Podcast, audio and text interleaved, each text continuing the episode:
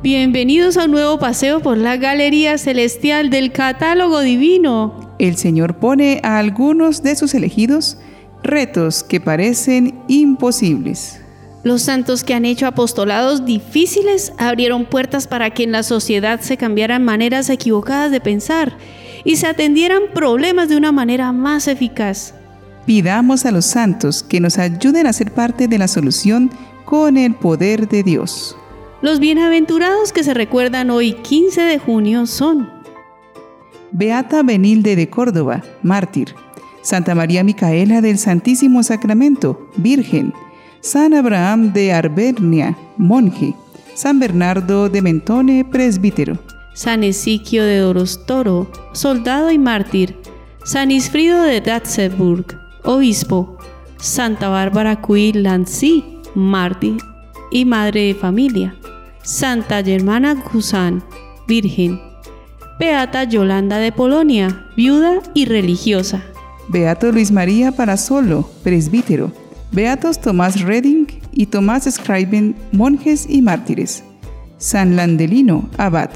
San Lotario de Cés, obispo. Y San Vito de Lucania, adolescente mártir. Hoy conoceremos a una joven de la alta sociedad que deja todo para consagrarse a Dios y socorrer a las mujeres víctimas del flagelo de la prostitución, protegiendo también a las jóvenes en peligro. Ella es Santa María Micaela del Santísimo Sacramento. Santa María Micaela nació en Madrid, España, en 1809, en el seno de una familia noble. Su nombre completo era María de la Soledad Micaela Agustina Antonia Viviana Desmaicieres y López de Di Castillo. Recibió una educación piadosa y de acuerdo a la clase social a la que pertenecía en Francia.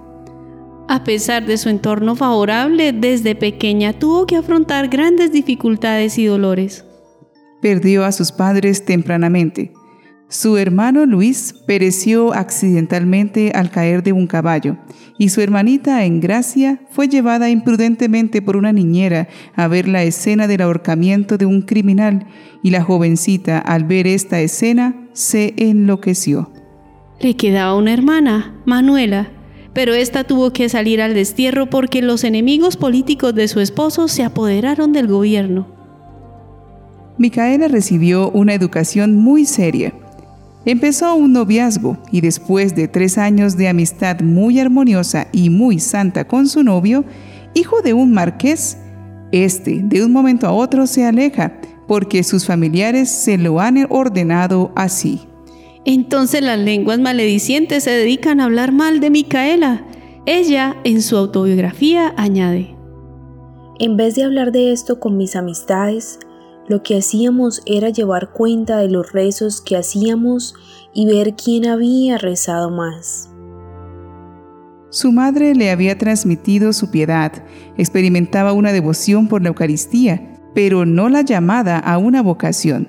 Era una mujer de impactante personalidad, distinguida, alegre, enérgica, conciliadora, buena conversadora, con altas dotes organizativas. Durante unos años, María Micaela tuvo que acompañar a su hermano Diego, mientras éste se desempeñaba como embajador en París y luego en Bruselas. Solía madrugar para no dejar de cumplir con sus prácticas de piedad, ir a misa y hacerse el tiempo para las obras de caridad con pobres y enfermos. A partir del mediodía asistía a los banquetes diplomáticos y demás actividades protocolares en las que solía exhibir la misma sonrisa y amabilidad con las que empezaba su día. Para ella todo había que hacerlo con caridad. Su director espiritual, el padre Caraza, le recomendó que al volver a Madrid se entrevistara con una dama muy santa llamada María Ignacia Rico, con quien visitó el Hospital San Juan de Dios. En aquel hospital encontró una dura realidad. El hospital estaba lleno de mujeres que se prostituían y habían caído enfermas de viruela y otras terribles enfermedades. La santa afirmó que allí sufren el olfato, la vista, el tacto, los oídos. Todos los sentimientos tienen allí ocasión para padecer. Micaela ni siquiera sabía que existía esa clase de mujeres y nunca se había imaginado que los hombres dieran un trato tan injusto y cruel a esas pobres criaturas después de haberlas corrompido.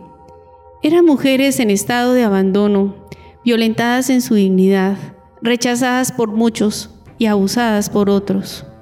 Aquel espectáculo del hospital fue para Micaela como una revelación del cielo considerando no solo su sufrimiento físico, sino la espantosa vida que les esperaba cuando salieran de allí. Pensó que era absolutamente necesario hacer algo concreto para ayudarlas. Y con María Ignacia consiguieron una casita para llevar allí las muchachas en peligro para preservarlas y a las que ya habían sido víctimas para redimirlas y salvarlas. Esto generó habladurías e incomprensiones de parte de la alta sociedad española y también de una parte del clero. La condena social sobre María Micaela se tradujo en abierto rechazo, incluso de sus amistades. La santa entonces dejó la casa familiar, ubicada en un elegante barrio, y se fue a vivir con aquellas mujeres a las que había decidido servir. Desde 1850 asume totalmente la dirección de la obra. Busca la colaboración de maestras para que le ayuden a instruir y educar a sus chicas y toma el nombre de Madre Sacramento. Santa María Micaela fue una mujer de profunda oración, sensible a las mociones de Dios y muy obediente. Nada de esto le resultaba fácil, pero su deseo de mantener la casa en pie era muy grande. Tuvo distintos directores espirituales, pero sin duda, quien mejor supo acompañarla en su itinerario espiritual fue San Antonio María Claret. Muchas historias sobre la vida de la santa dan cuenta del celo que le impulsaba en el cuidado de las almas. Cierto día, por ejemplo, acudió a un prostíbulo, decidida a rescatar a una muchacha retenida a la fuerza. María Micaela recibió insultos y golpes, le lanzaron piedras y la agredieron con gestos obscenos. Nada de eso logró ahuyentarla. Santa Micaela sacó a la joven, abriéndose paso en pellones entre sus agresores.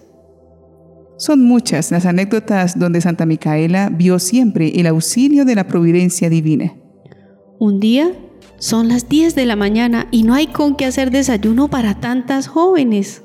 Llega un misionero de Filipinas y la santa le cuenta su terrible situación.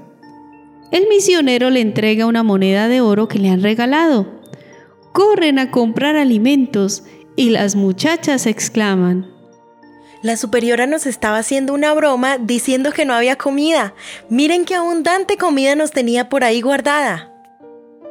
Su labor no era nada fácil, cuenta Micaela en su autobiografía.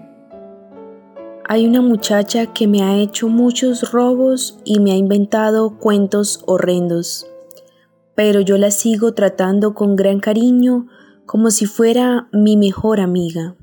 Más adelante añade, la gente me vive inventando mil cosas malas que nunca he hecho y ni siquiera he pensado, pero bendito sea Dios que de lo malo que sí he hecho no saben nada. En otra oportunidad, la reina de España la mandó llamar para pedirle consejo. María Micaela acudió solícita y tiempo después, con el apoyo de la reina, fundó una comunidad religiosa. Su forma de vivir impactó a algunas de sus maestras y a otras jóvenes de su entorno social que ven su entrega y generosidad por lo que en 1856 se reúne el primer grupo que empezará a vivir con su fundadora un nuevo carisma.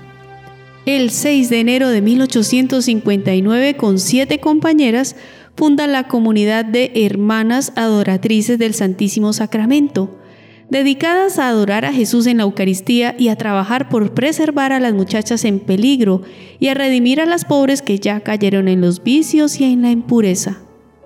Ella, escribiendo a sus religiosas, les decía, Difícil encontrar otra fundadora de comunidad que haya sido más acusada, más calumniada y más regañada que yo.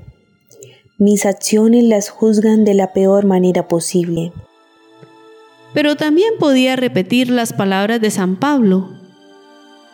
Poco me interesa lo que las gentes están diciendo de mí. Mi juez es Dios. En sus casas mandaba colocar esta bella frase, un mensaje de Dios a sus religiosas para que no se desanimaran en la pobreza y en las dificultades. Mi providencia y tu fe mantendrán la casa en pie. La madre Micaela había estado socorriendo a los enfermos en la peste de tifo negro en los años 1834, 1855 y 1856 y había logrado no contagiarse. Pero en el año 1856, al saber que en Valencia había estallado la terrible peste del tifo, se fue allí a socorrer a los apestados y se contagió de la mortal enfermedad. El 24 de agosto de 1856, a las 12, abrió los ojos y los elevó hacia el cielo y murió. La enterraron sin ninguna solemnidad. Pero Dios la glorificó, haciendo milagros por su intercesión, y hoy sus religiosas siguen salvando del pecado y de la perdición a miles de jóvenes en todo el mundo.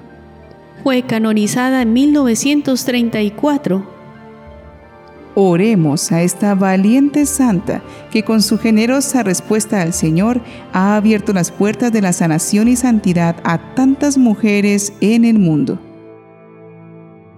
Santa Micaela, tú que aprovechaste tu temperamento tan fuerte para dedicar todas tus energías a salvar las almas, haz que también nosotros aprovechemos las cualidades que Dios nos dio para lograr llevar muchas almas al cielo y la nuestra también. Amén. Las obras santas ponen muchas veces al descubierto las llagas de la sociedad, que deben ser atendidas, limpiadas, curadas. No podemos cerrar los ojos ante la realidad. Los cristianos debemos dialogar con lo que nos rodea para dar nuestra respuesta de fe y de amor ante el mal del mundo. Debemos reconocer que acunar el pecado y no esforzarse por erradicarlo es lo que da tanta fuerza a las terribles cadenas del mal que arrastran y destruyen la dignidad de tantos y esclaviza a la sociedad entera. No participemos de aquello que propicie la corrupción y la hipocresía. Recordemos que somos sal del mundo y luz de la tierra. Santa María Micaela del Santísimo Sacramento, ruega por nosotros.